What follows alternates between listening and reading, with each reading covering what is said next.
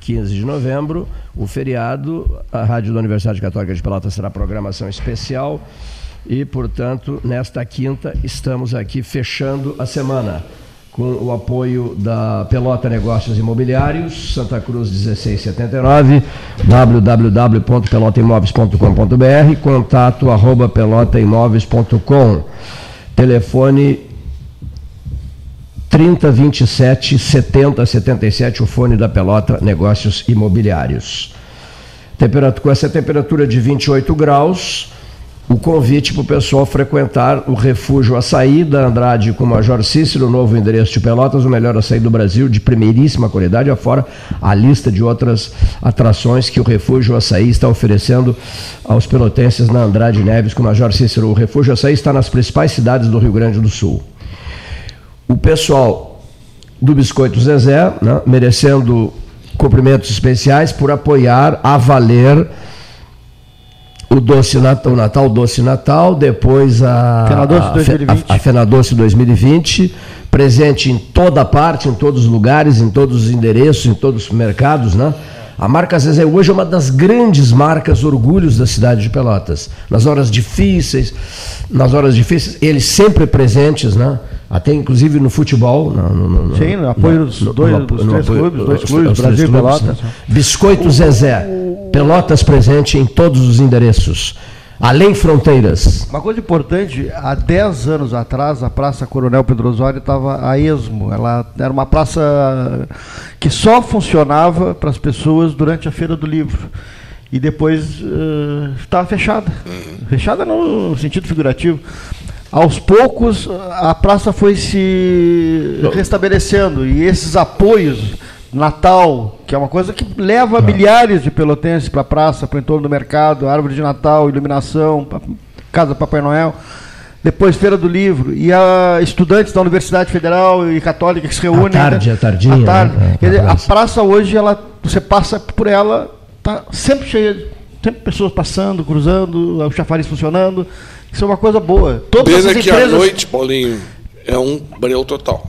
Perfeito, e dá falta essa Tô parte. espero que agora, com essa taxa de iluminação pública, já foi aprovada ou não? Não, não, não, ainda não. É quando é que vai ser a discussão na a Câmara? discussão começou já, mas. que se consiga iluminá-la final do completamente, né? É. Porque não, há- não tem. é, Precisa ter muita coragem de cruzar aquela Ah, não, praça. à noite não, é. A partir das nove Mas da noite. durante a Feira do Livro, à noite, Ah, não, e durante dúvida, o período vi, é da, outra- é outra- é outra- da- é outra do situação. Pelotas Doce Natal, a praça tem, tem É gente mesmo à noite. É, sem dúvida, sem dúvida.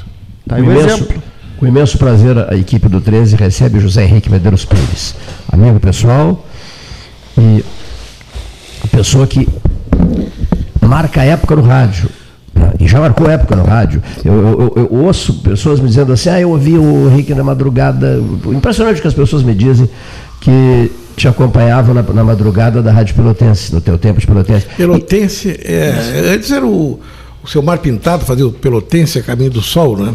Aí Isso. quando o seu Mar se aposenta, o Paulo Couto seguiu fazendo o programa, mas nesse momento é, coincide, eu fazia o programa de manhã na Pelotense e o Jaime Copstein se aposenta na Gaúcha. Eu disse, opa, Isso mesmo. Pelotense tem 10 kW, eu vou tentar. Tentei e fui Foi um durante sucesso, anos, foi um uma sucesso, beleza. um. E o Jaime, o filho de Rio Grande, né, fez um sucesso danado na madrugada da Gaúcha. Né? Era um cara sucesso danado. na espetacular, madrugada. dentista de profissão, assim como o meu pai também. Grande, eu, eu me tornei amigo dele por conta do Cândido, porque eles eram inseparáveis. Foi lançado, agora o Ferrareto me convidou para o lançamento, mas eu não fui, ao lançamento do livro do Jaime Copstein em Porto Alegre. Isso eu não vi. Tenho ido à Feira do Livro aqui. Bom, boa tarde, em primeiro lugar, a todos. Seja bem-vindo. É um prazer. Eu tô, estou passando uma temporada em Pelotas. A minha ideia era ficar até o fim do mês, mas agora resolvi ficar até dezembro em Pelotas, acertando uma série de coisas. Então vou aparecer mais vezes aqui. Ótimo, a casa é tua. Não, não teremos.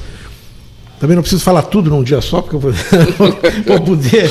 Mas é um prazer encontrar. E tem coisa, né? O professor João Manuel King, cuja filha também tem feito um trabalho muito interessante nas comunicações aí. Muito obrigado. Comece... Lembro dela na TV a cabo aqui em Pelotas quando ela começou e sempre entusiasta e hoje, hoje é uma, uma das âncoras aí importantes do Grupo RBS, onde eu desempenhei atividades durante cinco anos e também fui muito feliz. É, um, é, é, uma, é uma empresa muito sólida, muito interessante, como todas as outras é, se reformulando para enfrentar os novos tempos, mas é um, é um grande espaço e ela, por estar onde está, é graças à competência dela, porque também é uma empresa que preza muito a questão da meritocracia, quer dizer, só vai adiante quem merece. E ela está galgando isso é graças isso ao esforço pessoal. Sem Parabéns. Muito obrigado, muito obrigado. Bom, Feira do Livro aqui, aproveitando a questão da praça, está é, tá muito interessante. A nossa feira em Pelotas deve ser a, a segunda feira do livro mais antiga do Brasil. Ela é de 1961. Eu digo isso porque eu, eu vi algumas feiras, a segunda do Brasil, a, a feira com 30 anos. A nossa é de 61, ela tá, já teve alguma interrupção, né? É uma feira interessante e ocupando a Praça Coronel Pedro Osório, que é o, o jardim central da cidade de Pelotas. A questão da iluminação na praça, eu lembro o que aconteceu aqui e lembro que tem acontecido nas praças do Rio de Janeiro e nas praças de outras cidades como Pelotas. A prefeitura coloca a iluminação e imediatamente alguém vai lá e apedreja e quebra, porque não, não interessa para muita gente que a praça esteja iluminada à noite. Talvez a solução, não sei se cabe aqui, porque tem toda uma questão de contexto histórico, mas em outros lugares, ou faz uma iluminação diferenciada ou ilumina a partir de, de edifícios, porque no poste já se viu que não adianta. A pessoa coloca, tá bonito, tira foto, inaugura e a pedrada imediatamente. Então aí fica, realmente aí fica muito complicado, porque tu vai ter que ter um. Aqui na praia, eu me lembro que o Nelson Nobre, uma ocasião, fez uma campanha para colocar postes de iluminação na praça, no quiosque aqui. No quiosque da Roquinha. Ele e o Marino Lozada tal, fizeram um jantar no, no Clube Cacheral. Está te ouvindo, Carlos Marino Lozada. Está me ouvindo? Um grande abraço. E conseguiram iluminar, mas em seguida quebraram. Então é, um, é, um, é uma questão, não é nossa aqui de Pelotas, sabe? Não, realmente não é uma questão nossa, é uma questão é, do Brasil inteiro. Quem quiser olhar na internet vai encontrar, é, aliás, postes lindos e tal. É, essa ideia quebrado, de né? iluminar a partir de, dos edifícios como se fosse é. iluminação de estádio de futebol é interessante. É, porque aí, vários edifícios em torno da praça, você bota o holofote e ilumina. Em algum, né, pelo cima. menos. É. Mas, enfim, a feira do, hoje também é um dia muito especial, falando em livro, né? A Feira do Livro também nasce ali na Biblioteca Pública. Hoje a biblioteca faz 134 anos. E eu tive a alegria de participar de um evento agora às 11 horas, quando o Expresso Embaixador é, entregou um ônibus para a biblioteca pública, as crianças do, do, do da escola é, ali na frente da catedral, né? não Gonzaga, o. O, o frente a. É, a escola criada pela. Dom João Braga? Não, não, não, não, não, não. Dom João Braga é na, na antiga casa do Barão de Tapitocai, na São Benedito. Do, São Benedito. São Instituto São Benedito. É, criado, criado pela Luciana pela Luciana Reis. Não, não, Henrique Reis não, pela Luciana não. Reis, que era uma ex-escrava que criou aquele, aquela instituição lá. Mas estavam todos lá, a Lizarbe Crespo da Costa, presidente, recebendo a todos, e o ônibus, uma beleza, que o Expresso Embaixador disponibilizou. Como dizia a prefeita Paula no discurso que fez, é um presente não para a biblioteca, para a cidade inteira, né? Ainda mais no momento de Feira do Livro, um momento assim de, de boas vendas na feira, pelo que eu estou sabendo. O livro está vendendo muito bem, é o da. É o, é o da Maria Tereza Goulart, as memórias dela estão tá vendendo bastante bem. O, o livro do Wilson Farias também está vendendo bem. 15 livro do Farias. O, o senador acaba de morrer do Pinheiro Machado, sobre o senador Pinheiro Machado, está ah, vendendo é, bem. Interessantíssimo isso. Está é, vendendo é. bem. E, e livros locais vendem bem também, né? Livros de autores locais sempre, sempre motivam muita gente. Encontrei o Zé Fernando Gonzalez numa sessão de autógrafos também lá. Seja bem-vindo, boa tarde, adentrando aqui. Enfim, a feira vai até o dia 15 e depois começa a programação de fim de ano da praça, o que significa que nós vamos ter esse, esse movimento aí que o professor King estava falando junto com o Paulo Gastão. É, outra, outra iniciativa muito interessante que eu observei na rodoviária, tem uma sala de leitura, não sei se vocês observaram, que os passageiros que estão aguardando seus ônibus podem entrar lá, uma sala grande, maior do que essa aqui, inclusive, e com muitos livros à disposição. Né?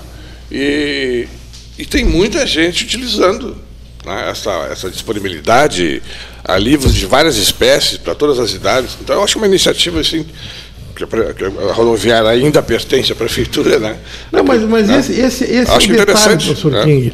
É, os dados que a gente tem disponíveis para todo mundo indicam que tem aumentado o índice de leitura no Brasil.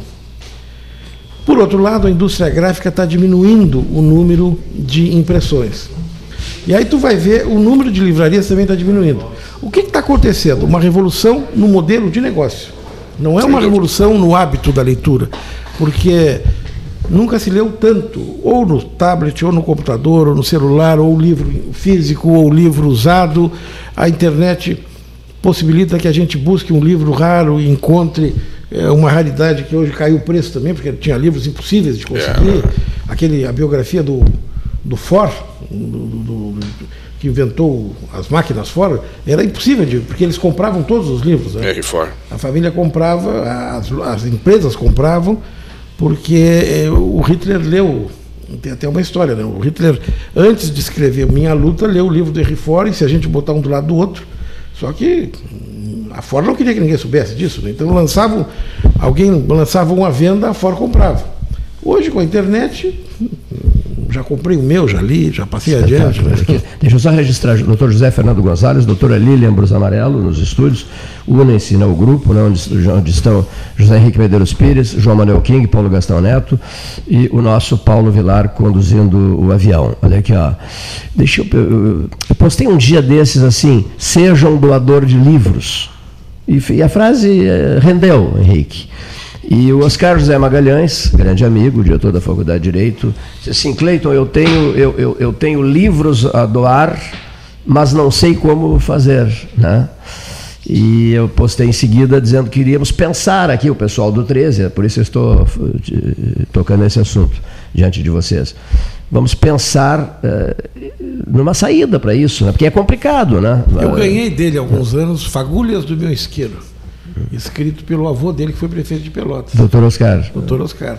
E é um, é um livro interessante. Tem, tem um trecho que fala sobre. Ele fala sobre o. Aquele boi que vai na frente da boiada, Gonzales. Boi de piranha? Não, não, não, não boi de piranha, o boi. Sinaleiro? Conduz. Sino, exatamente, o, o sinuelo. Sinuelo. Sinuelo. Que é o boi que no fim tu vai ver é um traidor. Porque ele vai é um boi treinado para aqui no São Gonçalo, para se atirar no São Gonçalo, para que a tropa toda atravessasse. Aquele boi não morria, aquele boi ficava, porque ele ia trazer outra tropa, e a, e a tropa atravessava e ia parar lá no, na charqueada do açougue, sei lá onde, né? E aí ele escreve um texto a respeito de políticos, e ele compara alguns políticos a, a boi sinuelo é muito interessante, o livro que eu ganhei do Oscar José, muito bem escrito pelo, pelo nosso ex-prefeito de Pelotas, avô dele. Muito bom. O, o, o, boi do Rio Paraguai seria o boi de piranha, né? Lá, lá no Mato Grosso. É, é, Mato Grosso. É, lá, é, lá, lá, ele sangra um pouquinho, é, o boi, né? É. E atira e a piranha vai lá e os outros passam pelo lado. É, é um, aqui Tem uma canção muito linda, letra do Mauro Ferreira, música do do, do Luiz Carlos Borges, eu não sei a letra de cor aqui, mas é uma canção lindíssima sobre o significado desse desse boi de, ele compara esse boi de piranha, o boi que é jogado lá para morrer, porque é um boi velho, de menos valor, é sangrado colocado lá, as piranhas avançam nesse boi enquanto a tropa cruza num outro ponto, né? Aí ele compara o boi a Jesus Cristo, que também morreu para salvar a humanidade, né? Segundo a, a, a boa religião, Jesus também teria morrido numa situação de sacrifício pessoal para salvar. Então, tem essas coisas líricas do ah, o boi, esse, o boi sinuelo, né? O boi sinuelo, ele na verdade, as ovelhas também são assim, né? as ovelhas mais do que os bois. A ovelha, se você agarrar uma ovelha, uh, o campeiro da ovelha, ele chega ao ponto de ter que agarrar uma ovelha no colo e porque a ovelha não atravessa a porteira, até atravessar a primeira. Depois que a primeira atravessar, se você estiver na frente, ela mata, as outras matam você e atravessa. A ovelha, ela tem um efeito manada como nenhum outro animal. Então você pega uma ovelha e atravessa para o outro lado, a porteira aberta, você passa para o outro lado da, da, do que seria a porteira, e todas vão passar. E todas vão pular como se ali tivesse uma porteira. Que, não, que, não, que está aberta, não existe, não existe Nosso saudoso amigo, querido, já falecido, o Paulo, Paulinho Ribeiro, meu amigo, trabalhou no rádio muito Paulo tempo. Ribeiro, homem de rádio. É, e o Paulo, diz- quando fazia essa referência, né, ele dizia assim, e tem nome, Gonzales, isso chama-se panugismo.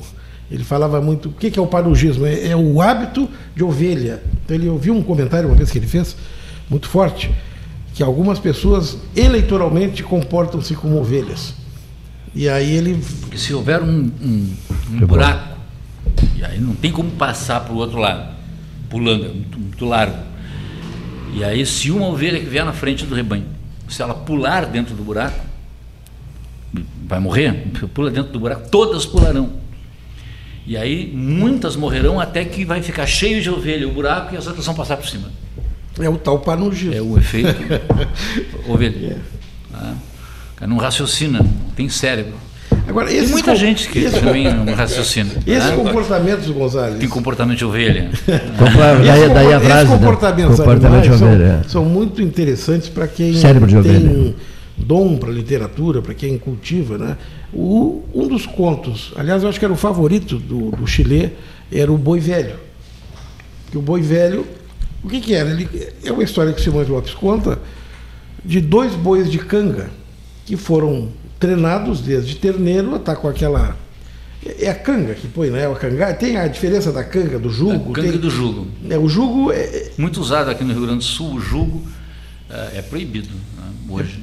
Porque o jugo. eh, Qual é o- ele- tem o que pega na- pela guampa, o né? jugo pega pela guampa e, o- e a canga pega pelo pescoço. Tá. O jugo é muito mais, muito mais eh, judia mais do bicho. Cru- cruel, É, no caso? Muito mais cruel. Bom, então o, o- tanto o boi de canga quanto o boi do, do jugo, eles são treinados desde muito de terneiros, né? E quando começam a, a fazer força, começam a puxar, é sempre naquela dupla. E essa história que o Simões conta é a respeito de dois bois que ficam velhos, um morre e fica um deles sozinho. Então ele não serve mais para o trabalho, porque ele não pode puxar sozinho e, o, e 50% da, da- daquela força já foi, que é o outro. Né? E aí ele conta até o momento em que alguém resolve fazer um churrasco com o boi. Mas a, a história toda que ele desenvolve é, é extremamente interessante, como essas que a gente está falando, pessoas que têm esse, essa habilidade de pegar, como o caso do, do nosso ex-prefeito aqui, que escreveu sobre, sobre o, o sinuelo, quer dizer, fazendo analogias com animais, e a gente, ao olhar, percebe assim que as nossas reações muitas vezes não são muito diferentes de certos de certos bichos que não pensam e a gente daqui a pouco pensa muito e acha que está muito diferente e não é, né? Acho que esse é o mistério da coisa. Tu sabes, Cleiton, que eu não, eu comecei a falar aqui, não fiz um registro de que, de que o rádio tem essas coisas maravilhosas, né? desse, esse lirismo que a gente pode ter pelo rádio. As pessoas estão ouvindo em casa ficam imaginando. E eu não saudei os presentes, a quem eu saúdo particularmente, é uma, uma honra muito grande estar aqui.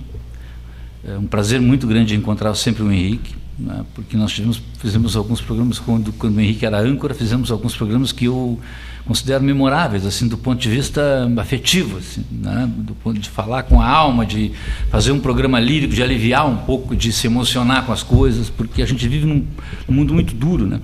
O Henrique disse aqui hoje, por exemplo, vou voltar a falar no boi, mas eu, essa colocação, que as pessoas ainda leem, o que, que se reproduziu foi o mau gosto. Né? Poucos dias atrás falamos aqui sobre a música, né? mas, mas por que, que ficou tão ruim? Não é?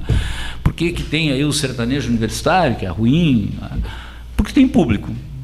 Porque se não tivesse público, a arte é assim. A arte, se você não tiver, se você não tiver para quem vender o quadro, você não tem por que pintar. Bom, você vai pintar e guardar na garagem. Depois, quando você morrer, pode ser que valha alguma coisa.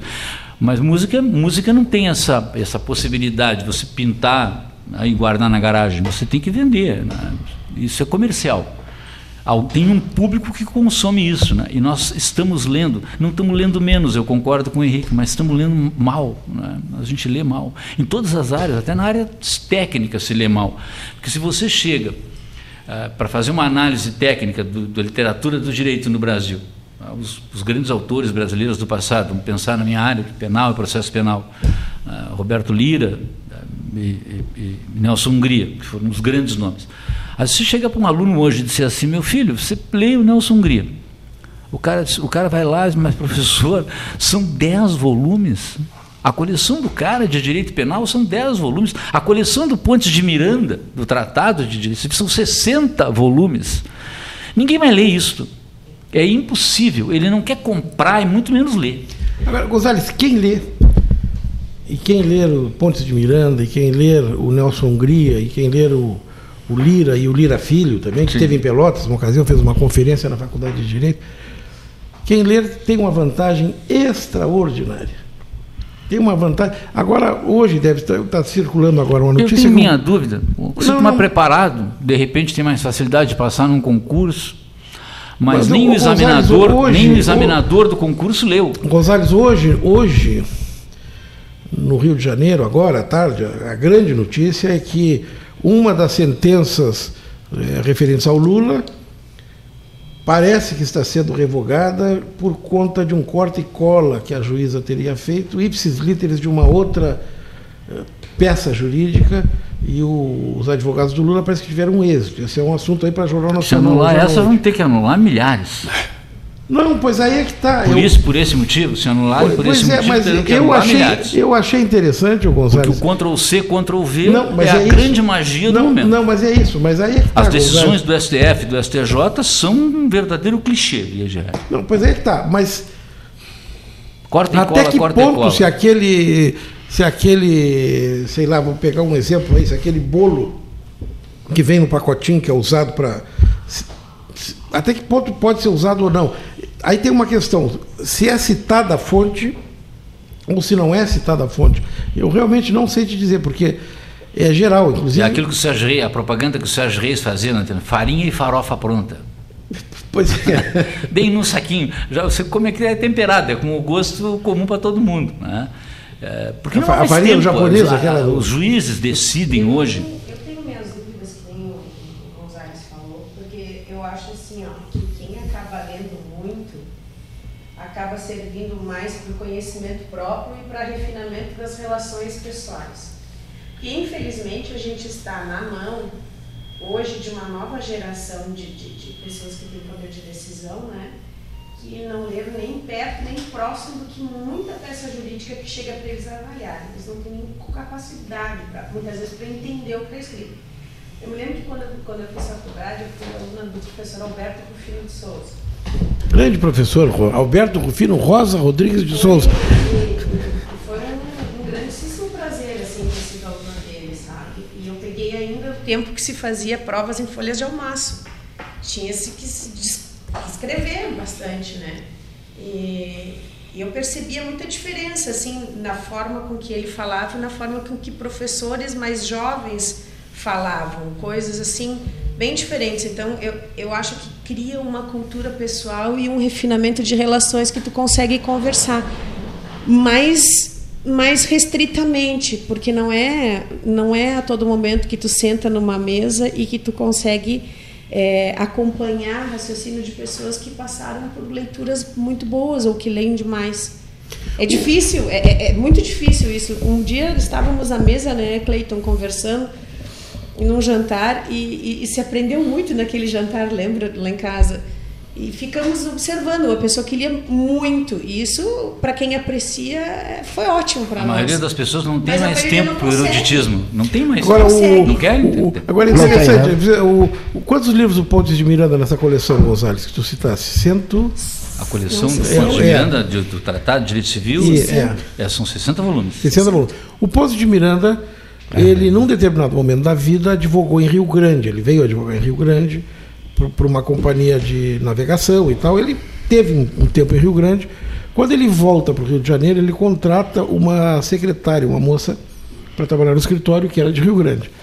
Pessoa conhecida, então era muito comum os advogados de Pelotas, na- nos anos 50 e 60, fazerem uma visitinha à secretária do Ponto de Miranda. Na verdade, queriam falar com ele, mas levavam passas de pêssego e tal, faziam uma visita ao Ponto de Miranda. E, e aqui a, a gente tinha muito relato, anos depois, quando eles contavam isso, de. O o Ponte de Miranda tinha um escritório muito bom, uma banca muito boa, bons advogados trabalhando com ele e casou muito bem. Era um homem que, cuja esposa tinha uma, uma fortuna muito grande.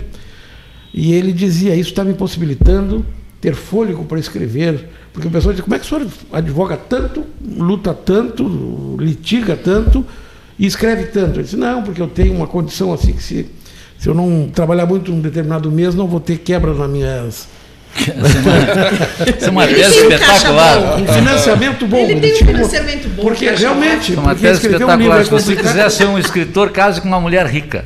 Bom, é, é, é o- já é um começo. Já É um é um, bom começo. Agora que eu estou É, com mais mas, tempo. mas, é, mas é pouco a mulher. Agora que eu estou com mais tempo Casar de, bem é de bom. ler, de ouvir, de ver várias coisas, eu tenho apreciado muitas fontes. E recentemente eu apre- apreciei uma delas, que para alguns é palavrão, chamado Olavo de Carvalho. Não? E eu considero um cara inteligentíssimo, não sei qual é a tua opinião, no, que ele, no conhecimento que ele tem. A gente está falando em conhecimento através de leitura. Ele diz que ele lê aproximadamente 80 livros por mês. Tá? E que a pessoa, claro, ele exagera dizendo que quem lê menos do que isso não vai conseguir nunca um conhecimento para discutir com ele, para debater com ele qualquer assunto. E quando ele pega o microfone e começa a falar sobre os mais diversos temas, é impressionante se é mentira ou se é verdade, eu não sei. Mas ele, tem conhecimento ele, ele muito tem conhecimento grande. e tá? conseguiu criar. E falou nessa, nessa estatística, de número de livros lidos, É, que não, apesar que também tem que ver qual é a qualidade do livro, não etc. exatamente, eu acho Ah. que é isso. A pessoa pode ler um bom livro e ler 30 livros mais ou Não, menos. não, e ele tem, um, Quando eu- ele tem um curso dentro Quando da- eu era aluno Mas, de é, ensina mas, a ler. mas é que tá, o curso Mas- dele, esse é o, é o grande negócio. Ele- É um curso bastante acessível, eu conheci muita gente que fez, parece que é 20 reais. É, não, é bem barato, é bem barato. Só Não que ele tem milhares, milhares de, de pessoas inscritas pagando 20 reais. Então, Formou um ganha exército. no atacado. é uma, exatamente. É um atacado. ele tem um. Ele tem. Bom, aí sim, aí ele lê uma, uma matéria interessante. Quando faz eu era estudante de direito, eu ah, alguns professores marcam a vida da gente de, de forma in- indelével. Né? Ela trouxe aqui agora a ideia do, do Alberto Rufino, eu fui aluno do Rufino, Ele foi promotor de justiça também, né? fui promotor de justiça, depois fui, meu, fui colega do Rufino e fomos ambos ah, contemporâneos do Ministério Público, depois ele aposentou. era um Mas ele era uma, uma criatura absolutamente genial. Eu, Genial. eu, eu ouvi o Damásio Jesus, que é um autor renomado no Brasil, dizer numa palestra, está presente aqui o doutor Rufino, que é a pessoa que mais sabe direito penal Ele era um gênio. do país. Um gênio. Não escreveu porque não tinha disciplina. Quando casou com uma mulher rica, de repente. Ele Eu não escreveu porque ele não tinha disciplina para escrever. A gente tentou várias vezes, eu conversei com ele muitas vezes, eu tinha uma, acabei construindo com o Alberto uma, uma relação de afeto muito grande, por isso que o Daniel tem essa proximidade É tão grande ler comigo. é melhor que escrever. Ler é um, é um, é o, É um o hábito. hábito da leitura é um prazer. O hábito da escrita às vezes representa um sofrimento para a pessoa, para até É a gest- verdade. gestar aquele livro, fazer aquele livro. Eu, eu falo- Escrever verso é uma coisa meu- terrível para algumas pessoas. É. Para mim, particularmente, às vezes, É é uma coisa absolutamente terrível. É como se o verso fosse arrancado de você numa, é com um isso, punhal. é isso, é exatamente É. Engraçado E o- agora. Isso é, digamos assim, seria cíclico isso, olha aqui, ó. Eu já gostei uma barbaridade de escrever. Mas- Hoje eu fujo da. da, da as pessoas me tem pressionam uma barbaridade. escrever, me parece que apertou um botão e tu escreve maravilhas. Eu, me, eu, eu te acompanho há tantos e tantos anos, discursos e artigos para jornal. E tu, mas tu é, tu é aquele cara que vai escrever e tu vai burilando o texto, tu tira, como, dizia o, como diziam os grandes escritores, escrever é cortar palavras. Então tu escreves e depois tu ia cortando Vai palavras, é. diminuindo, colocando um, um- um texto aqui, uma palavra ali. Mas isso, mas no teu caso específico, é por, é por fases. Tu tem fases. Ah, perfeito. Isso, e- e- o Gonzalo e eu temos, temos trocado ideias sobre isso. É, Aliás, o- se o astral está muito bom. Se tiver bom, faz um livro, porque já o Ah, livro do. Cleiton Rocha podia, podia, sei lá, algo. Podíamos Podia fazer uma tá propaganda 13 horrores os Feira do Livro. Exatamente, podia ser. Mas eu falei nos professores para lembrar de um professor, particularmente, uma época, vivi uma época de. Estudei numa época de ouro da Faculdade de Direito aqui na, na- É na universidade. Tenho hoje uma, uma honra muito grande de poder estar naquele, lá no velho casarão sendo professor. E uma das pessoas que me encantava dando aula, a pessoa que mais me encantou dando aula, foi o Silvino Lopes Neto, Silvino meu Joaquim querido, particular amigo. Fui aluno dele também. O Silvino dava uma aula que eu reputava o, o- a aula ideal, uma- aquela aula que você não vê o tempo passar. entrava na sala de aula com um caderninho de chamada, não tinha um papelzinho na mão, absolutamente nada. E uma barra de giz, na época era giz mesmo, e escrevendo no quadro, oh, hoje vou falar sobre, sobre liberdade. E escrevi filosofia do direito. E eu me encantava com as aulas do Sidney. Um dia eu perguntei para ele, professor, como é que consegue, é? como é que consegue é, reunir todo esse conhecimento e ele está lá na hora que você precisa, tá, ele está disponível ali. Qual é o segredo para isso? E ele me disse uma coisa que eu nunca mais esqueci: é só ler. Tem que ler. A única forma que existe é você ler. Não precisa ter a preocupação de aprender. Se você ler, pode ler sem a preocupação de aprender. Isso fica, ou parte disso, fica em algum lugar. Uhum. E o dia que você precisar, vai estar tá lá. E aí vai, e aí você vai poder, poder se socorrer daqui. Vai poder trazer à tona. Isso fica em algum lugar. E eu, eu não sou um, um, um, leitor tão assíduo como eu gostaria de ser. É? A vida não me permitiu ser um leitor assim de, de, de clássicos, não me permitiu. Sempre trabalhei muito e, e, estudei, fiz a faculdade trabalhando, foi difícil. E hoje eu, sou, eu tenho uma, uma espécie de preguiça, é? nós todos temos, não é? Não, Mas é que, é, é, a, gente vai, a gente vai ler onde? Vai, vai ler no, no WhatsApp. Gonzalez, os mais antigos. Fake news. É, os mais antigos. Pior isso. Não, era livro e jornal, não o rádio, mas a televisão também, ela... A tecnologia de comunicação, ela, ela nos trouxe maravilhas é. e nos tirou o coisas, WhatsApp, coisas o WhatsApp preciosas. escrever e daqui a um pouco tu, tu mandou uma mensagem, uma, duas, tu olha, passaram-se 10 minutos. É muito. Aí tu te dá conta do tempo que tu demorou para fazer aquele negocinho ali. E é tempo que vai acumulando, né? Agora, na faculdade de Direito, eu tive a alegria de ser aluno de algum, alguma das pessoas que vocês citaram, mas eu sempre lembro de um já idoso, à beira da aposentadoria, numa matéria que não era muito simples, que era um pouco complicada, mas que ele fazia aquilo parecer de uma simplicidade, que era o doutor Alvacir Faria Colares. Foi meu que, professor também. Que beleza de aula dava o doutor Alvacir. Ele, ele, ele chegava para jovens, bem jovens, com a linguagem do jovem, falando a respeito das daquelas particularidades, daquelas peculiaridades da, da Roma antiga, como é que é. E aí tu te dá conta que mudam os tempos, né? não mudam as vontades, como dizia o, o, grande, o grande poeta, mas mudam os tempos, mas o homem é o mesmo. Né? Só tem uma Aí ele vai explicando, olha, por que, que em Roma era assim? Por isso, por isso, por isso, por isso.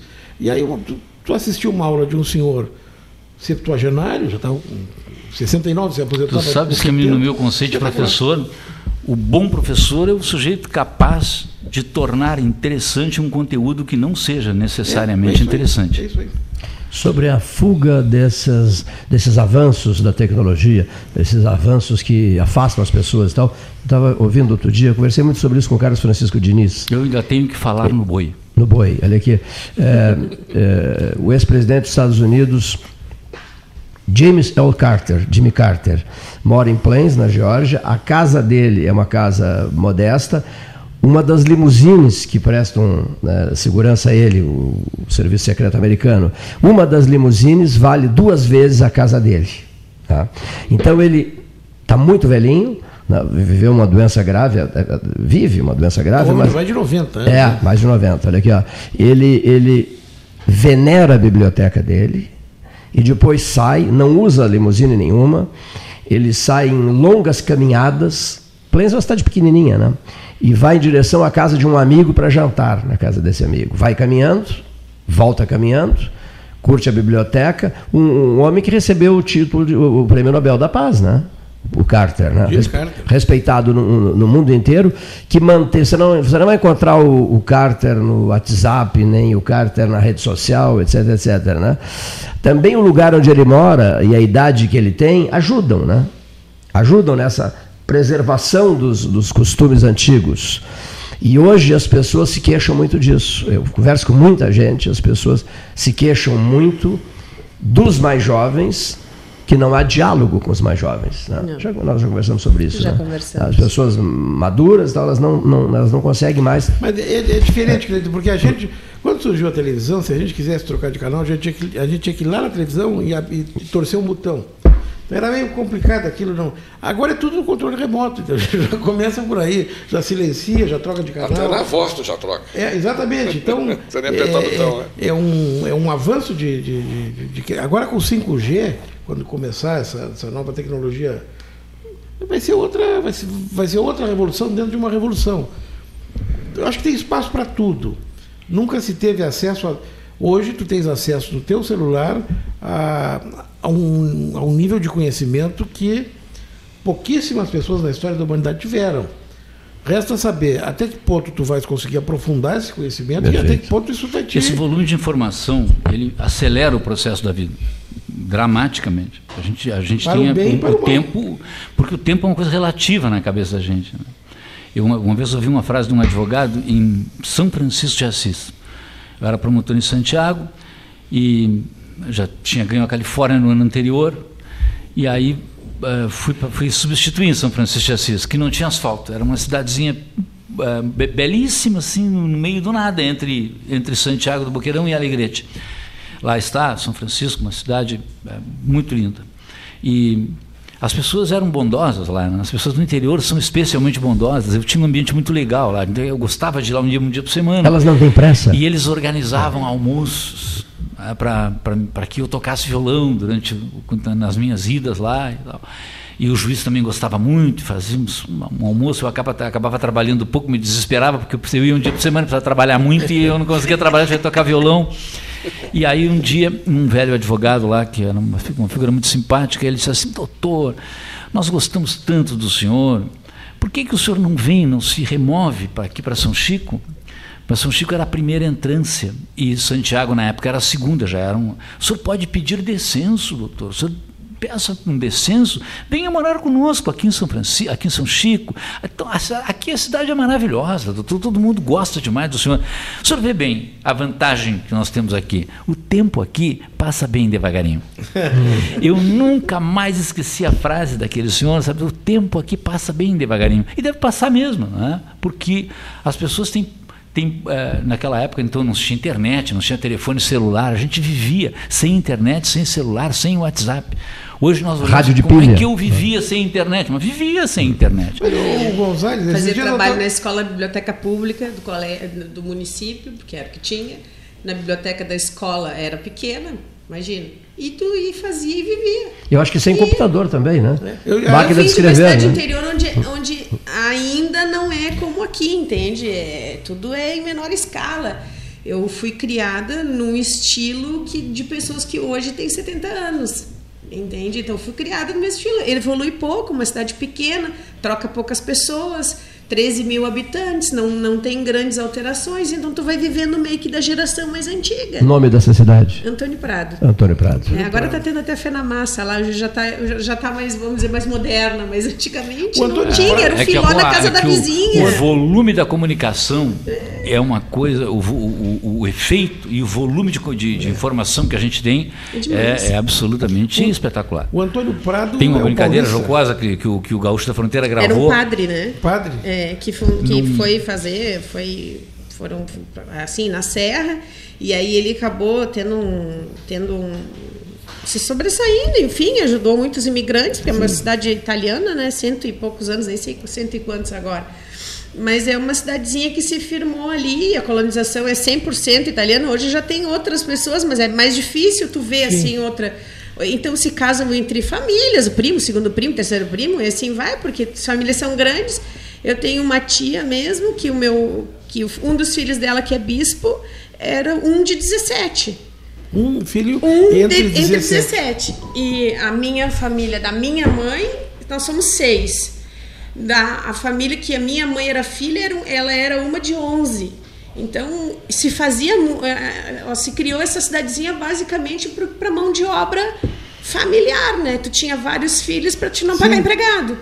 E aí, e acabava se. Então, o que tinha ali era morava na colônia, e tu fazia fila na casa da vizinha na colônia do lado.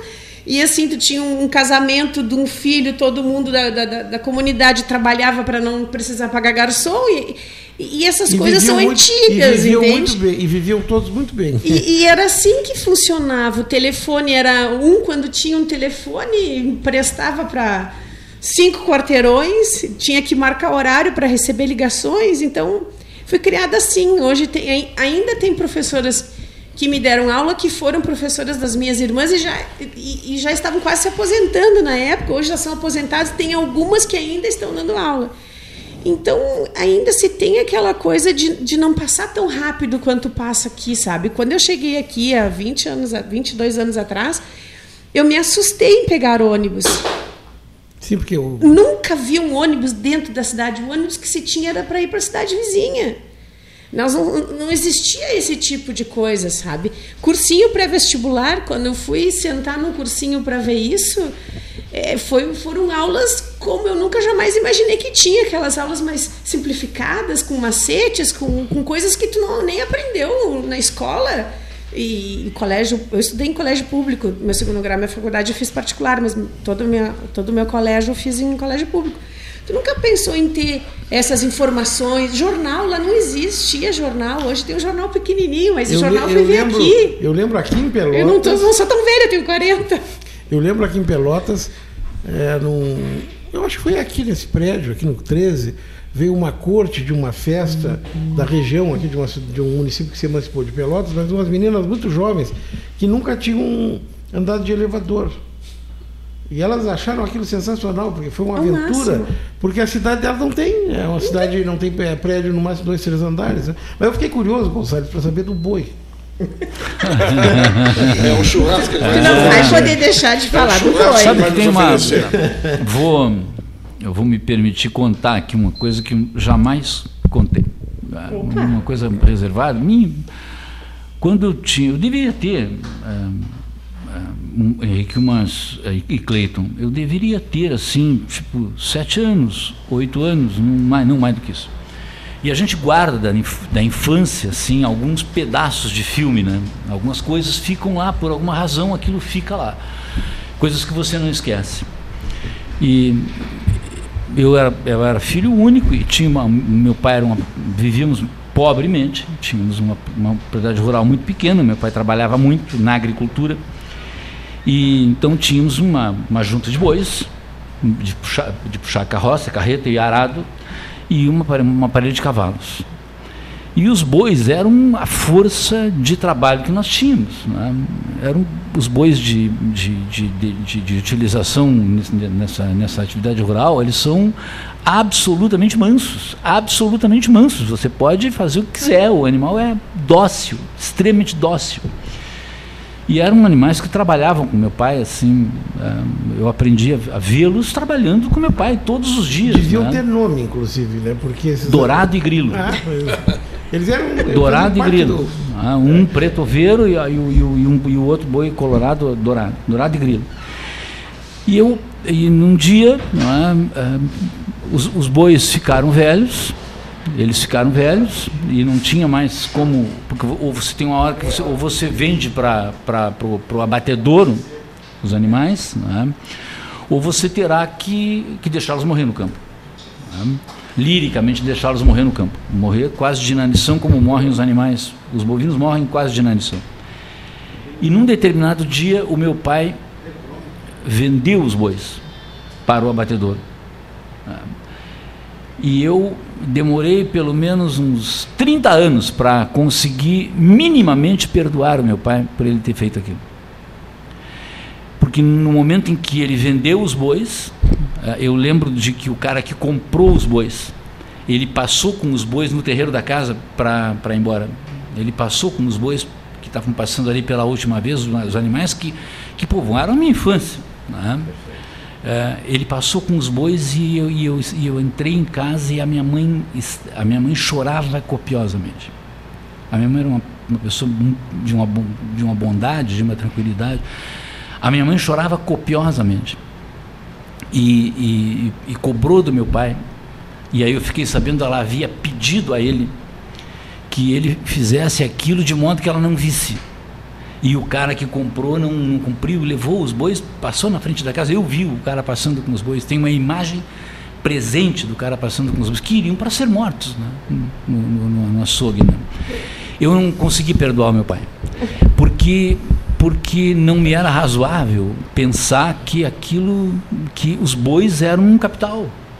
Na, no estado de pobreza que se vivia, o meu pai, na cabeça dele, na formação dele, ele seguramente acreditava que ele, ele não tinha como se desfazer daquele patrimônio, como abrir mão daquele patrimônio para deixá-lo morrer no campo.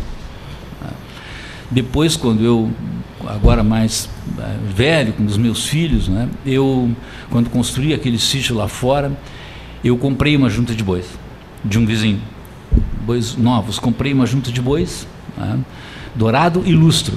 Comprei a junta de bois, enormes, ficaram absolutamente gigantescos, mansos, absolutamente mansos, comiam na minha mão. E os meus filhos aprenderam a andar de carreta com a puxada por aqueles bois, lavramos com aqueles bois para eles aprenderem como é que se fazia antigamente, né? E morreram lá no campo. E quando eles morreram lá, eu disse para o empregado, eles vão morrer aí, porque eu tenho condições de fazer de um de um jeito diferente. Né? Porque as pessoas do meio rural, elas, os animais são patrimônio, né? são coisas que precisam vender. Né? É, então eu demorei muito tempo, quase uma vida inteira, para entender que, um, que o meu pai não tinha na cabeça dele, nas condições dele, na carga cultural que ele tinha, outra solução. Ele não tinha outra alternativa. Né? Ele não tinha outra alternativa. Era, é, não era razoável né, escolher uma outra alternativa. Ele precisava vender né, para comprar outros, outros animais jovens para avançar, para ter outra junta de boi para trabalhar, porque aqueles não trabalhavam mais. Mas é uma coisa muito dura. Então, quando se canta, o, quando você canta o, o lirismo do meio rural, né, as coisas líricas do meio rural, o cancioneiro gaúcho canta muito isso, né, há uma, uma, uma, farsa, às vezes, em relação a isso, né, uma farsa. Quando você canta como se tudo fosse uma festa, mas a dureza das coisas do campo é terrível. O convívio de você com um animal, ele é tamanho que, que, que, é quase como se você fosse pedaço um do outro. Né? Como, como a canção lá também do Mauro Ferreira, né? Florencio Guerra e seu cavalo. Né? Que não sei se, se, todos, se todos os nossos amigos tiveram a oportunidade de ouvir, mas Florencio Guerra e seu cavalo é, é, é, é, a história de um, de um peão à distância que num determinado dia ele montava o cavalo que ele utilizava, ficou velho e o patrão mandou vender. Mandou matar o cavalo, mandou abater. E ele não, não conseguia fazer. Se lembrado das coisas que ele viveu junto com o cavalo, ele não conseguia superar isso. Né? A canção é belíssima. Florencio afiou a faca para sangrar o seu cavalo. O patrão disse a Florencio que desse um fim no matum. Quem já não serve para nada não merece andar no mundo. E ele, e ele entra numa luta tamanha que ele constrói depois a imagem de que ele mata o cavalo e se suicida. Então ele não consegue, ele não consegue descumprir a ordem do patrão e também não consegue viver com o peso de ter feito aquilo, né? Então há uma, uma ligação muito forte do homem com o animal. Hoje as pessoas se, são muito ligadas a, a animais domésticos, né? cachorro, gato, que é coisa legal, muito bom, acho isso faz bem para as pessoas mas a ligação com animais de tração, principalmente no passado, é uma ligação lírica importantíssima. Esse, esse o conto do Simões Lopes, da ideia do boi, naquele é por outra é por outro viés, seja, o boi que fica sozinho. E morre um, né? fica o outro. Morre um e o boi fica sozinho lá. Né? Uh, mas você uh, ter que vender os animais assim. Né? E eu, eu, tenho, eu, eu hoje tenho certeza, meu pai morreu faz tantos anos, de que ele não fez aquilo com prazer. Seguramente não fez aquilo com prazer. Para ele não foi certamente, para ele talvez tenha sido, eu acredito, eu nunca conversei com meu pai sobre aquilo. Ele morreu sem que eu jamais conversasse com ele sobre aquilo. Mas eu vivi anos e anos e anos sem perdoá-lo por ter feito aquilo. Porque você fica no, no seguinte dilema: alguma coisa pode ser tão necessária, tão indispensável, tão sem alternativa que você chegue ao ponto de ter que fazer aquilo, né? É, mandar matar os seus companheiros de, de trabalho, de uma vida inteira. Né? Nós uh, nos alimentamos com o trabalho dos bois, daqueles bois. Então, você mandar matá-los é difícil, não é fácil. Aproveitando que a gente falou em literatura. Desculpa a dureza desse registro, mas. Maravilha, maravilha, maravilha. Maravilha, Gonzalez. É, é, interessante que o Gonzalez nos traz. E, é, e quando tu diz, Gonzalez, que o a dor que é para escrever e ser honesto e colocar isso no, no papel e contar essas. Eu, eu, eu, gosto de citar muito sempre o Ciro Martins, que ele, quando começa a escrever, depois foi um grande psiquiatra, mas quando ele começa a escrever, aqui no Rio Grande do Sul, ele conta exatamente esse lado do gaúcho que pouca gente refere, que tu acabas referindo agora tem uma coisa poética, uma coisa muito interessante, muito, mas tem uma, uma carga de sofrimento, de trabalho, de dificuldade é, para manter a família, para poder colocar o pão na mesa. E o Ciro Martins escreve maravilhosamente bem sobre isso, né? É, diversos livros, ele que depois tornou-se um dos melhores psicanalistas do Rio Grande do Sul. exatamente, exatamente nessa linha, né? O Dionélio Machado também, quando conta a periferia das pequenas cidades, onde ele hum, ambienta os seus, os, as suas histórias, né? Porque muitas histórias ficam guardadas dentro da gente a vida inteira. Sim. Eu tenho 66 anos, estou falando nessa história da venda dos bois pelo meu pai pela primeira vez na minha vida. Agora, quem sabe que sofrimento teu pai pode ter tido? Seguramente. Que nunca, é, para ele, que nunca manifestou. Para ele deve ter sido uma coisa precisava terrível. tanto vender né? aquilo. Precisava desesperadamente daquilo. Eu custei muito para tentar entender e passei a vida tentando é, entender. Talvez a dificuldade fosse tão grande, né? Tão grande que ele necessitava daquele valor. Era o patrimônio, era um patrimônio. Ele não tinha como, ele não podia família, se né? permitir né? ao luxo que eu me permiti de ter uma junta de bois e deixá-los morrer lá. Né? Sim, mas tu teve condições para isso. Como se fosse teve outra opção. É, você teve opções, né? Mas o meu pai também, é, na época, era uma coisa mais, mais, muito mais árida, assim, a possibilidade de você vender um cavalo. Uh, os, os cavalos os cavalos o meu pai não não não não vendeu. Não vendeu. Nunca vendeu um cavalo de montaria, deixou sempre os cavalos que eram não, cavalos aqui, de tração na né, carroça, os cavalos sempre morreram aqui tinha um debate, o Cleiton deve lembrar, que aqui seguidamente se falava, não publicamente, mas no café, em alguma, em alguma reunião, alguma casa, nós tínhamos um abatedor de cavalos aqui em Pelotas. Sim. Ainda tem? Não, não tinha. Tinha um abatedouro que, que exportava, uma, vendia muito para a Suécia, vendia para outros lugares. É bem conhecido. E geralmente os cavalos que vinham para o abatedouro eram cavalos velhos de montaria das estâncias todas do Rio Grande do Sul. Então, muitas e muitas vezes as pessoas diziam, puxa, é, tinha muito gaúcho aqui, como se diz, que não, não aceitava que um cavalo de montaria fosse para um frigorífico. E, no entanto, é, gerou emprego aqui pelos tantos anos. Foi a Sonva, lembra da Sonva? Claro, e usavam de uma descrição impressionante. Até o transporte era feito em determinado horário para que não visse, justamente por isso, pela ligação do gaúcho com o cavalo. Tinha ah, isso, Paulinho? Tinha isso. E não... não faziam publicidade, não faziam qualquer tipo de propaganda. Nada, nada, nada, nada. Era uma descrição impressionante para não mostrarem para o público que aqui havia né, esse tipo de é, ação. acho que era o é único, choque, né? único dá, dá um, estado. Dá um é. baque, né? Ver isso, né? Eu almocei um uma vez, no tempo do, do, Donald Marshall, que era o... Que era Marshall, é, exatamente. É, e era, um, era uma empresa muito, muito boa, muito rigorosamente inspecionada, porque eles exportava para a Europa e tal, mas tinha essa essa carga emocional né, que então... Henrique, eh, tu fosse, tu fosse presidente do Instituto João Simões Lopes Neto.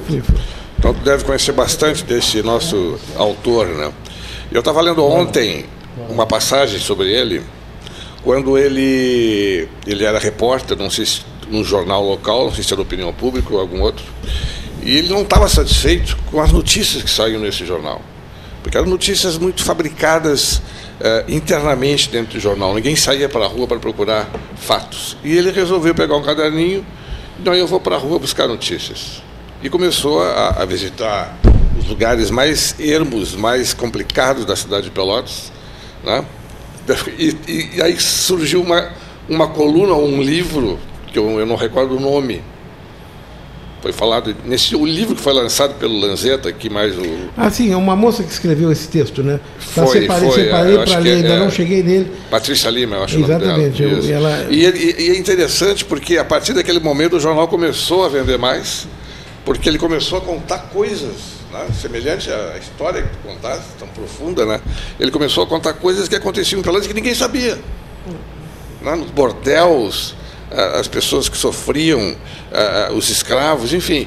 E aí então, talvez tenha sido o primeiro jornalista né, que realmente resolveu investir em fatos reais né, e não naqueles fabricados para poder vender jornal. É, os, os jornais, quando surgem aqui, eles são ligados a partidos políticos. Então era órgão oficial do Partido Republicano, órgão oficial do Partido.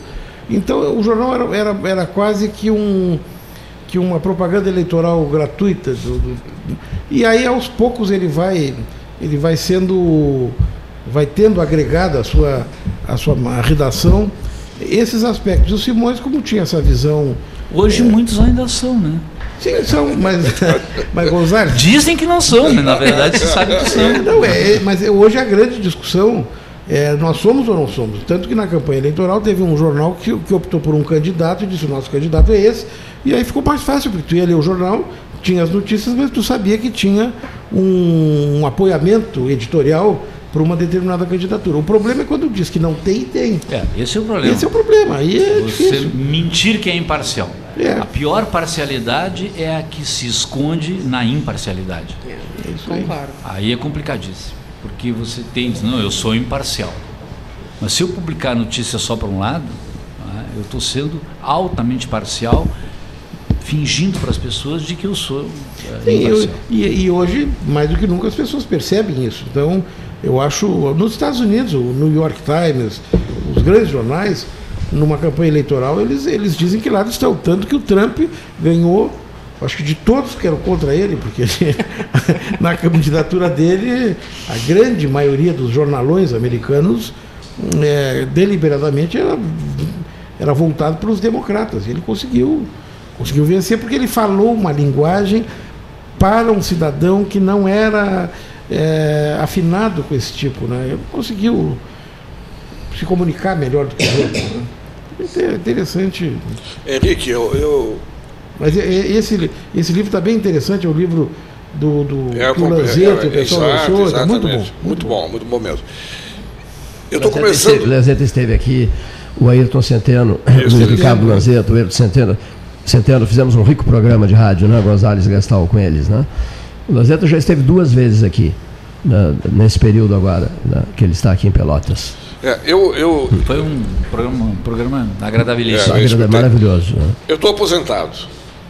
Vendi a escola o ano passado e depois de um quase um ano de ter vendido, eu fiquei muito inquieto no sentido de preciso fazer alguma coisa. Não dá para ficar parado. Alguém que alguém que trabalhou nessa área de, de educação tanto tempo tem, tá- tem que estar sempre produzindo, fazendo alguma coisa. Tá, Aí, mas me tira uma dúvida. Sim. O teu King tem relação com o grande fotógrafo King que Tens uma hora para me ouvir?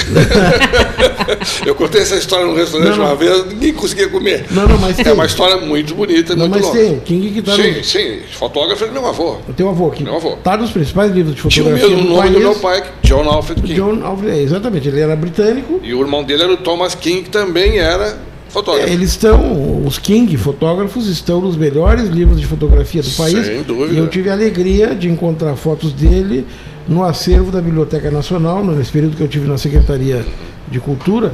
A biblioteca era uma entidade vinculada ao, meu setor e eu, ao examinar alguns, alguns documentos lá, Muitos. fotográficos, tem acervo do King. Eu disse, poxa, eu conheço, tinha. O seu King que tinha oficina mecânica. aí- Não, aquele é outro. Aquele não é da King, aquele era, aquele era Joaquim. E- Não, Chamava não, de não, King. não, não, não, mas o, o King da, ali na Alberto Rosa. Aquele era o Joaquim Matoso de Abreu. Ah, ele chamava de King. Chamava de Kim, Ah, mas era Q-U-I-M. Só que meu pai também era, era cliente dele na, na, na oficina de mecânica e eram muito amigos. Então havia uma certa confusão. Né? Muita gente Mas o confunde. fotógrafo era o King. Era o King, que é inglês, era inglês. Era meu avô, avô paterno. Só que veja bem, esse meu avô paterno, ele nasceu em 1844. Se ele tivesse vivo quando eu nasci, ele teria 100 anos no dia que eu nasci. Então, infelizmente, não pude. Ele casou tarde. Ele casou já pela tarde. segunda vez, com 60 e poucos anos, teve mais três filhos, entre eles o meu pai, né? E, e, viveu uma época muito conturbada em Pelotas, né? Ele entrou por Rio Grande, se não me Ele entrou por Rio Grande. Entrou por Rio Grande. A história, eu tenho toda a história na cabeça. Um dia a gente pode fazer um programa sobre isso. Para que vocês tenham uma ideia da, da, do sucesso dessa conversa, nós temos uma mensagem que o Gastão olha, recebeu. Olha coisa interessante, o José Luiz Porto Ferreira a, nos manda uma mensagem, ele que é presidente do sindicato aqui dos comerciários, ouviu atentamente a, a, o relato Pedro do Pedro Osórense, isso. Que a, aconteceu uma, um fato muito semelhante com ele, com a mãe dele. E o nome do açougueiro do Cerro da Buena era Elpídio. Elpídio. Sim, seu Elpídio era é. o açougueiro. Eu não tenho... Eu não tenho certeza se, se, se quem comprou os, os, nossos bois foi o seu Elpídio. Mas o seu Elpídio era o açougueiro que havia lá, nosso amigo, o, o, né, os filhos dele foram meus amigos de infância. Né, continuam lá, graças a Deus, meus amigos pessoais até hoje. Né?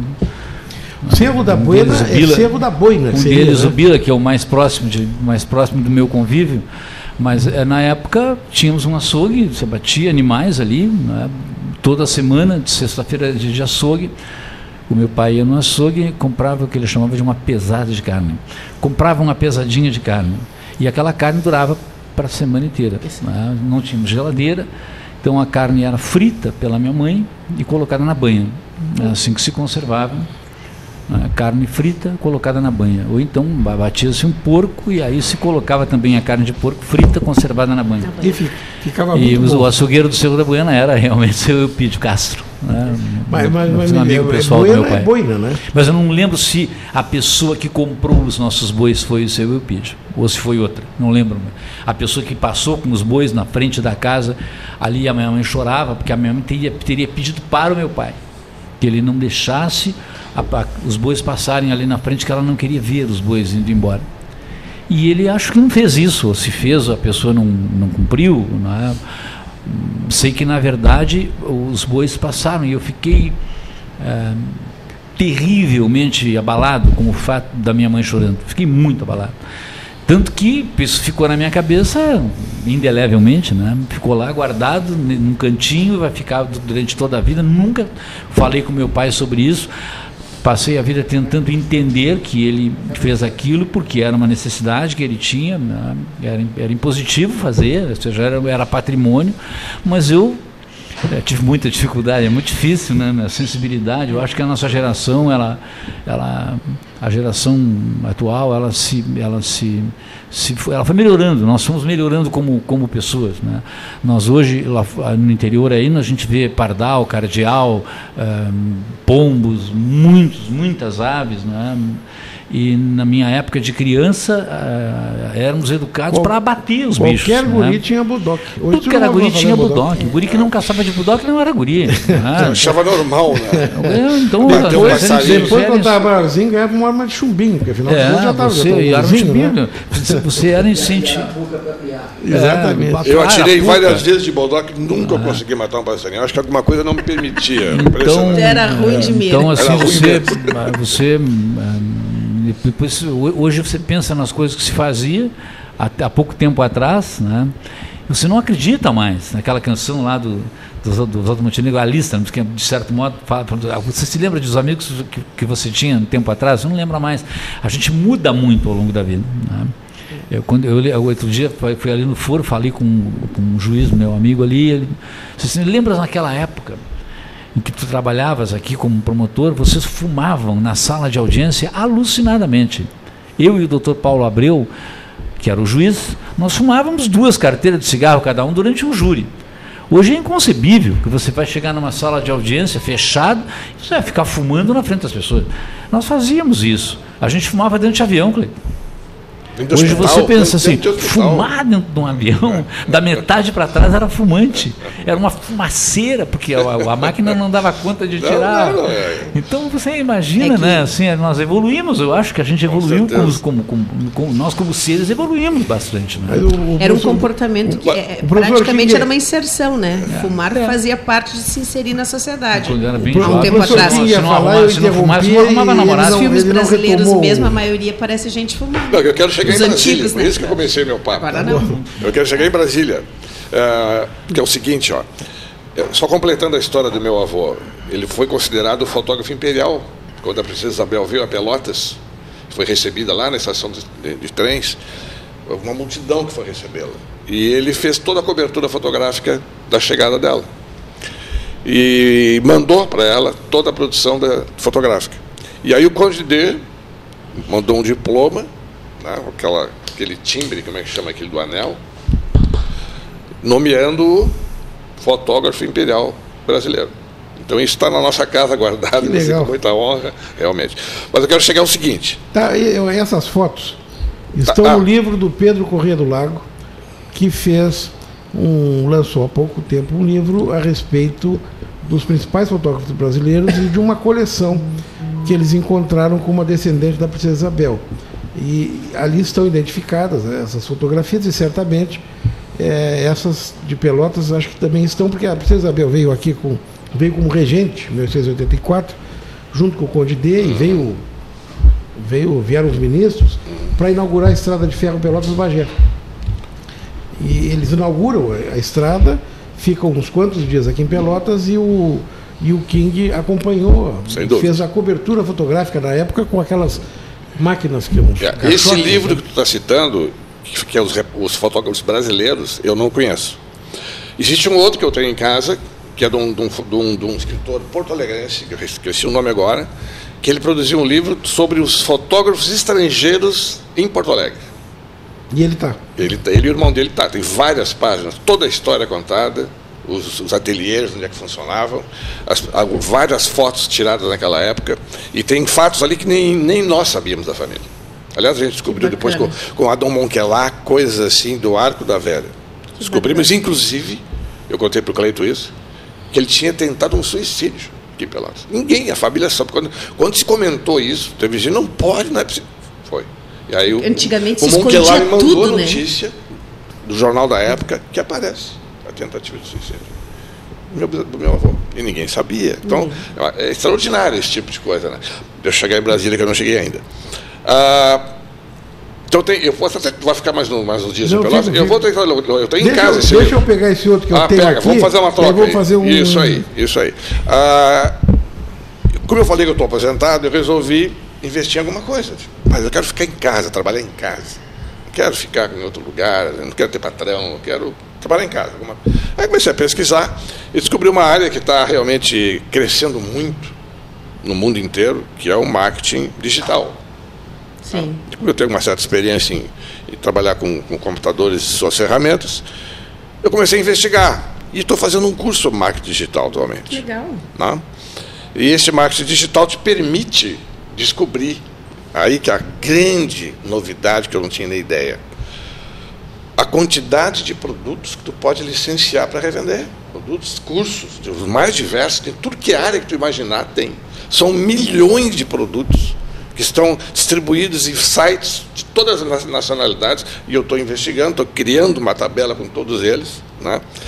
E estou começando, estou começando, Muito aprendendo como é que se compra esses produtos, como é que se customiza eles, se personaliza. Com a, tu- aí eu vou apro- aproveitar a minha experiência de divulgação de cursos de inglês, quantas eh, quantas divulgações e, e páginas de venda eu tive que produzir para poder vender o meu curso no Facebook, vender meu curso em várias mídias mais recentemente. Bom, nessa busca toda eu caí, caí no YouTube. O que, é que eu encontro? Senhor Henrique Pires, numa audiência. Eu olhei assim, aquele lá é o Henrique, o, o teu antigo ministro Terra. É isso, qual é o nome dele? O, Osmar, hã? Uma audiência na Câmara dos Deputados? Era no. Osmar Terra. Uma audiência, estava do- não do lado dele exatamente, Ele estava na ponta. Estava na ponta. pasta. Aí eu olhei assim e digo, que engraçado, que Era lá é ele. o Henrique. Aí eu dei uma aproximada para olhar bem. e vi que estava uma discussão bastante aguerrida. Né? E tu querias falar e ele, e ele, ele não, permitia. Eu disse, pô, deixa o cara falar, pô, ele tem uma coisa para dizer, deixa eu ouvir a voz do ali, ali, na verdade, é o seguinte: a comissão. Ah, não, a, comissão a, pergunta é a seguinte: não deve naquela... ser fácil, né, Tiago? Não, não, Enfrentar aqueles políticos ah, não, ali foi que o seguinte, ali para te complicar a vida. Né? Ali foi o seguinte: eu fui convidado para participar daquela reunião pela, sena, pela senadora, hoje deputada Benedita, que ela queria que eu falasse a respeito de alguns temas. E eu disse: olha eu aceito, mas o ministro da, da, da cidadania, que, que, é o meu chefe, ele é deputado federal. Eu acho que esse convite tem que ser feito através dele. Aí ela foi convidar, foi a, ao ministro para me convidar para ir lá, e o ministro se sentiu convidado. E aí, a ida de um ministro de Estado que é parlamentar, ela tem um protocolo completamente. Ela impede que outros falem. Então, se, eu, não, eu não sabia que isso estava no YouTube, mas certamente vocês vão ver que eu estou escrevendo as respostas que ele dá. Porque, clara, porque claramente. Ele não sabe o que ele Não, ele, ele sabia o macro, mas o problema é quando tu começa a operar um determinado assunto, tu entra no, no detalhe do detalhe da reunião. E, e, se ele não participou, ele não sabe. Não então, sabe. ele até saiu-se relativamente bem e depois ele puxou para um lado que ele conhece bem, que é neurociência. Os deputados ficaram muito bravos que ele começou, perguntava uma coisa e ele começou a falar do desenvolvimento infantil. Eu, claro, é como bom, como bom gaúcho, como o Brizola fazia. Né? O Brizola é, ele respondia a todas as perguntas, mas não necessariamente ele não conectava com a, com a pergunta. Ele respondia o que ele achava que tinha que responder. E pronto. E pronto, entendeu? É uma técnica. Foi, eu voltei depois lá, a minha a minha ida foi, aí nesse caso eu fui sozinho e levei a documentação que eles pediram e debati com todos. Aí foi, aí sim, aí foi uma, uma coisa mais específica com relação a esse edital com 14 linhas temáticas que, que foi suspenso e que depois voltou né, numa crise que parece que não termina nunca, né? Que já, eu saí e já passaram dois pelo cargo. Meu amor, as coisas, as coisas meu amor, depois que a gente pega certo, uma certa prática, você começa a entender como é que funciona a questão, até dos protocolos que têm que ser atendidos e tal. Henrique, além dos dois que passaram, os dois novos, a secretaria deixou a cidadania e passou para o turismo, né? Que é uma coisa que é deixou, uma, deixou surpresa. É, assim, na verdade, é uma situação, para mim, bastante surpreendente, porque os ministérios novos, eles, é natural que um governo mude é, no primeiro ano, ministros que mude é, as estruturas para qualificar, porque afinal de contas, um ano de governo significa 25% de governo, tem 75% pela frente para realizar. Então, o ajuste na máquina, a calibragem, como se diz, ela é normal. O que me surpreende é que isso tenha acontecido agora, porque os novos ministérios eles foram criados em janeiro por medida provisória. Em junho, quando venceu a medida provisória, o governo, através das suas bancadas e através dos seus ministros ligados às áreas, entram para dentro do Congresso Nacional para fazer um convencimento de que era importante manter aquela estrutura exatamente como estava, por isso, por isso e por aquilo. Vencida, vencido o prazo, foram mantidos os novos ministérios exatamente com aquele formato, mas isso definido em lei no, no dia 23, 24, 25 de junho. Bom, agosto, setembro, outubro, desmancha isso, no caso do Ministério da Cidadania, des, puxa um fio, desmancha e colocas para dentro do Ministério do Turismo uma secretaria especial, seis secretarias nacionais, e toda a estrutura de, de, de fundações da cultura, que são Funarte, é, Fundação Getúlio Vargas, Instituto Patrimônio Histórico Nacional, bota tudo para lá, significa o seguinte: ou não tinham bem certeza e foram lá em, em junho fazer uma defesa, ou aconteceu alguma coisa que eu não sei, porque isso, para mim, não estaria no prazo ainda. Essa mexida, do ponto de vista técnico, ela poderia acontecer lá adiante num ajuste que é, que é de esperar, porque vencido, vencido o primeiro ano legislativo, vencido o primeiro ano, é, feita a reforma da Previdência, é natural esperar que exista um, algum tipo de acomodação de forças, porque tem eleições municipais no ano que vem, o próprio partido do presidente está tá em ebulição, vão ficar 20 24 com ele, 27 vão, vão, vão sair, então tem, é natural isso. Só que o que aconteceu me pegou de surpresa também. Enfim. Interessante, hein? E ontem eu ouvi uma notícia Não. da, da possível saída do presidente do partido, né? Ele anunciou. Ele anunciou. Ele né? anunciou, ele sai, ele sai do. do- Ele do- sai. ele Causou sa- estranheza. Ele está criando Tá um criando partido. partido, é. Olha, na verdade é o seguinte, ele tem, ele tem a assessorá-lo um grande advogado, que é, que é ex-ministro do Tribunal Superior Eleitoral, que é, é o, é o ministro, chama, o ministro Gonzaga, que chamavam, né? É, o ministro Gonzaga é um, é um advogado, ele estava pelo quinto no Tribunal Superior Eleitoral, havia sido escolhido há mais tempo, e por questões pessoais ele não quis ser reconduzido, ele poderia ter sido reconduzido. Questões pessoais familiares, ele te- teve problemas públicos lá em Brasília que deixaram a imagem dele um pouco de uma maneira um pouco complicada. Mas esse, por acaso, por acaso, esse advogado foi o que sustentou a defe- fez a defesa do filho do Bolsonaro, Carlos. Quando o Carlos fez 17 anos, ele concorre a vereador no Rio de Janeiro e o tribunal negou o registro e esse advogado, usando a lei que permite que o jovem vote aos 16 anos, conseguiu pela primeira vez garantir que um jovem de 17 concorresse. Que é esse rapaz, o Carlos, o 03, o 02, eu nunca sei o número deles, né? Bom, Um, um, um dos que desestrutura é, um pouco. esse rapaz é o, que é o o que é vereador no Rio de Janeiro, foi o primeiro dos filhos do Bolsonaro a se eleger. Então, esse advogado tem um crédito muito grande com o presidente, porque ele lá atrás foi o que fez a defesa. Hoje, ele está. Ele estava advogando como o principal advogado do PSL, agora eu não sei, eu acho que ele deve ter ido para o Palácio, não sei onde é que ele está, mas ele é que faz essa, essa estruturação jurídica partidária do presidente. Inclusive, eles estão tentando preparar uma. Enfim, de alguma maneira que, saindo um bloco muito grande do PSL para criar um outro partido, assegurar que os recursos do fundo eleitoral que hoje estão destinados ao PSL sejam divididos eh, considerando o número de cadeiras que serão levadas. É uma tese complicada, difícil, Difícil, né? mas não impossível num país que, que tem nos dado algumas surpresinhas bem interessantes. É, né? um país tão instável, ultimamente, Ô, Cleito, talvez deixa eu, deixa eu dar uma notícia aqui. Deixa eu só convidar o, o ouvinte a, a conhecer o Refúgio Açaí. Pois- Andrade Neves com o Major Cícero. Telefone 3029-5323. Uma casa nova em Pelotas. O açaí mais qualificado do Brasil, servido em nas principais cidades do Rio Grande do Sul, agora em Pelotas. O Refúgio Açaí chegou.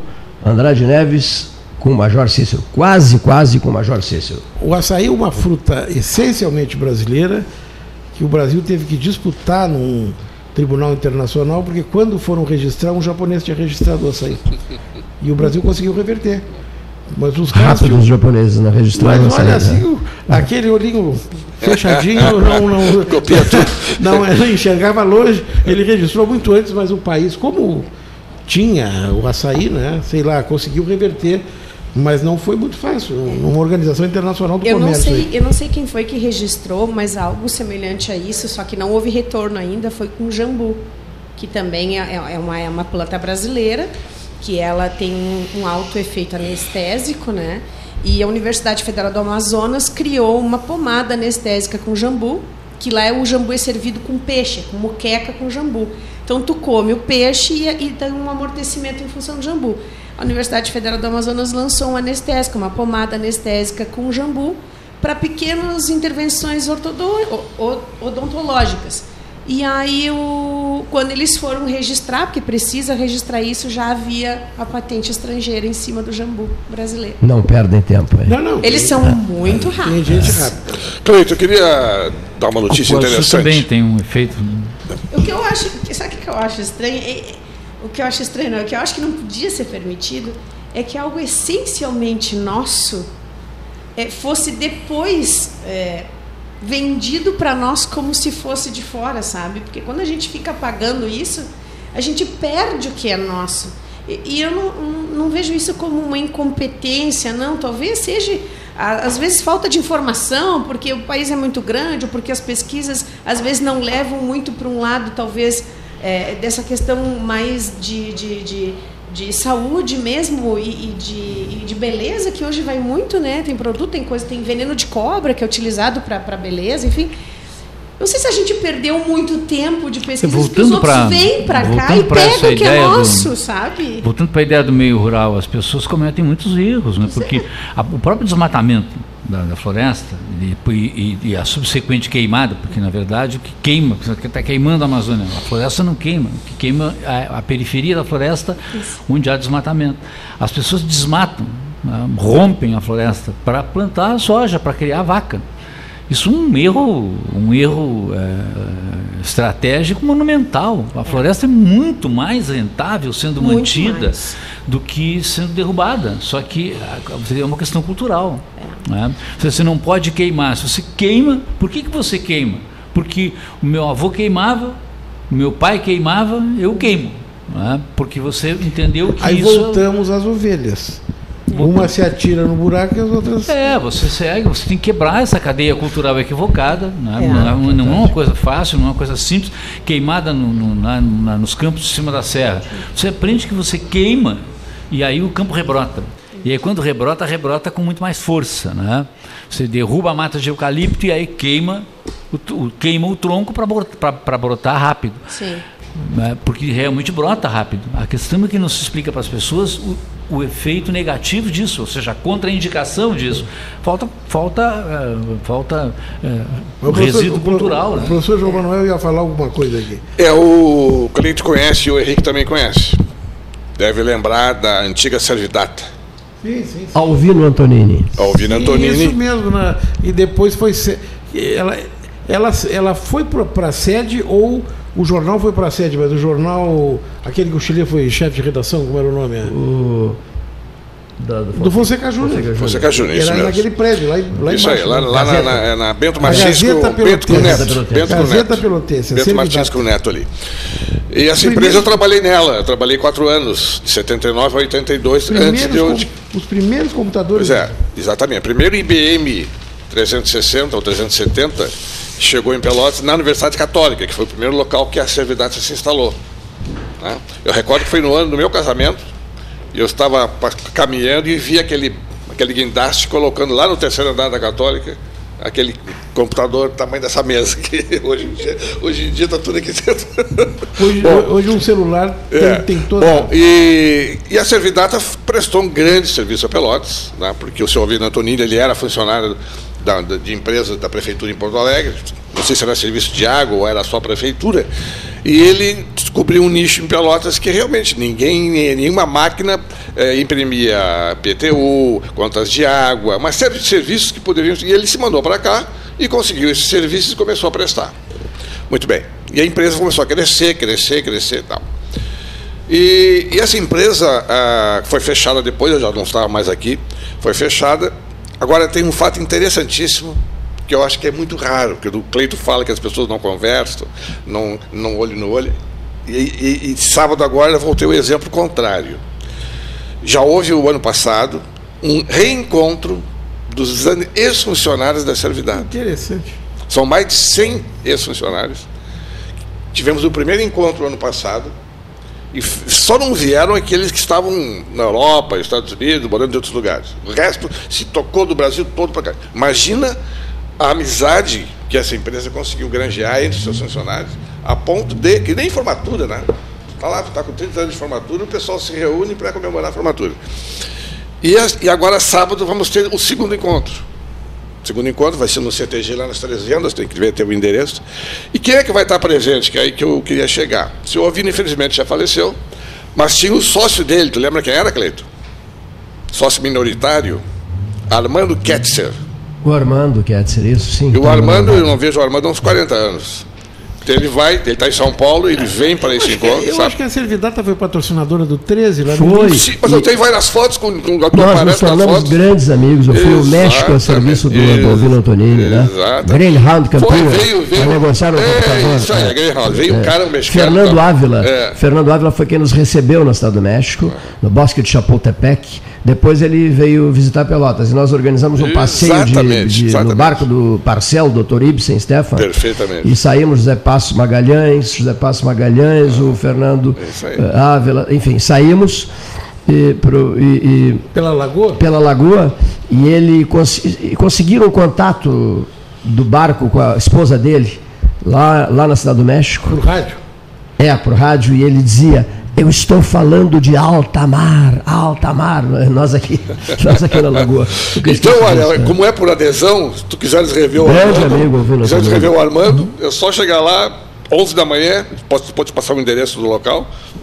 Vai ser Isso final dos anos 70. É, exatamente. Foi Meu Deus. Agora veja o seguinte, o computador pessoal, ele começa a funcionar mesmo aqui em Pelotas, é, nos anos 90, 95, 94. É, um pouco antes, um pouco antes, porque é assim, ó. Mas digo assim, em órgãos públicos, eu, eu lembro que no segundo governo do Irajá, a professora Luciana, Luciana Henrique Reis conseguiu comprar para o Museu da Baronesa, fazendo muito esforço, um, um computador para que o museu tivesse. E foi, aquilo foi uma notícia no estado inteiro, porque tirando a a Eterpel, que era, é, não é Eterpel, não, essa de, de, computadores que a cidade tem aqui, é, mas eram só máquinas muito grandes, a, a máquina Exato. menor. Aí começou com. Realmente, assim, é, eu, eu, eu visitei lá a Servidata na época, e eram formulários contínuos. Que Exatamente, chamavam, né? com remalina na volta. Exatamente, era uma coisa espetacular e a gente parecia que estava tava aquilo que a gente só via em filme, né? É, é, e que revolução foi para é, a, a, questão do. É interessante isso que tu colocasse pelo seguinte. É. A, eu, eu trabalhei na. Eu cheguei, eu cheguei em Pelotas para gerenciar a servidade em 79. 79, fevereiro, a convite do seu Alvino e do Armando. Fiquei até 82 quando eu comprei o IAS. Naquela época, 82, 81, já estavam chegando os mini computadores. Chamava-se mini computadores, Prológica, Prológica, Cisco, Cobra. Era só para. Não, não.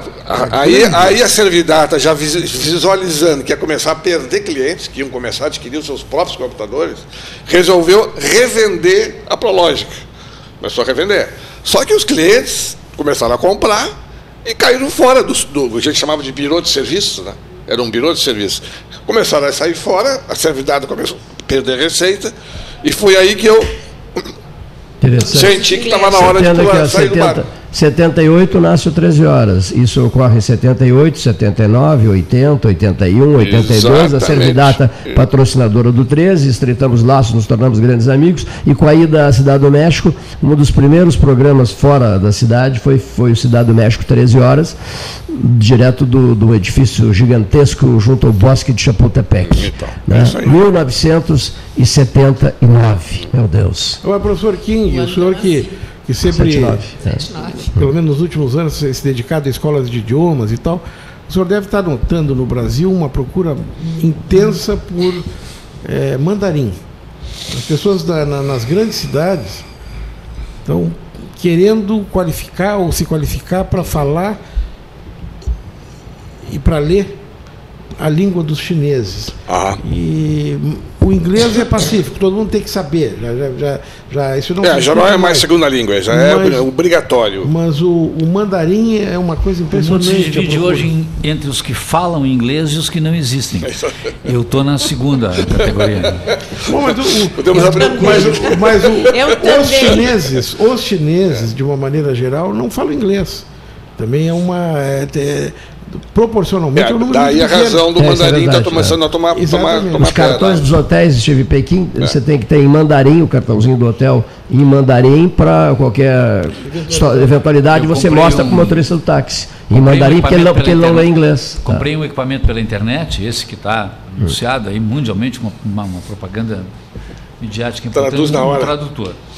Ah, o, tradutor do Google pelo telefone funciona muito bem. Em alguns lugares você se obriga a usar o tradutor do Google, mesmo que eu viajo com os meus filhos, dia de regra. Então, quando vou para lugares de, de, de, língua difícil, é uma, uma barreira insuperável, falando inglês você resolve tudo. Né? Os meus filhos falam fluentemente, então fica mais fácil. Uh, viajei várias vezes com o Rodrigo e viajei com, com o Guilherme muitas vezes, agora nesse ano viajamos com, com o Guilherme. Só que em alguns lugares isso não, não consegue resolver, mesmo com o inglês. Na Rússia é um, é um lugar assim, não você resolve, não consegue não. resolver com o inglês. As pessoas não falam. As pessoas não falam. O idioma é muito difícil. As pessoas. É, não é montado o acesso para você, para turismo. Você imagina chegar em Moscou, uma cidade de, de 11 milhões de habitantes, os caras não falam inglês, ninguém fala inglês, só num hotel de 5 estrelas para falar inglês. Não falam, o, o, o, alfabeto é outro, você não consegue nem saber que letra é aquilo. Né? Não tem taxímetro, você tem que negociar com o taxista, o preço, você vai negociar com o taxista, fala russo. Então agora tem um tradutor aí, eu comprei, com, não, não experimentei ainda, né? mas um tradutor que traduz frases inteiras em 48 idiomas. Né? Porque o Google... Vou te pedir para trazê-lo aqui no programa um dia, a gente faz uns testes. Aí. Trarei, é um pequenininho. Eu tenho muita curiosidade, me pergunto muito sobre isso. É. Digo, olha, nunca, eu já vi na, na internet, agora nunca vamos peguei fazer, Vamos fazer esses testes no ar, inclusive. No ar, claro, claro, claro, claro, a gente simula uma, né? Ele chegou para trazer aqui, é, ele é tão pequenininho que custa crer que, que possa funcionar tão bem quanto dizem, assim, né? Não sei se a propaganda é muito forte, né? Mas traduz frases inteiras você consegue resolver em qualquer lugar, as coisas básicas. Né? Numa quinta, é. um 13 com a sensação de que foi de uma sexta, porque amanhã, 15 de novembro, feriado, não estaremos no ar. Agra agradabilíssimo, diga-se de passagem, não, doutora Lília? Foi. Henrique Medeiros Pires, João Manuel King, José Fernando Gonzalez, Paulo Gastão Neto, que já saiu, mesa do 13, encerrando a programação desta semana. A vocês, os nossos melhores agradecimentos, e especialmente ao público ouvinte. Até segunda.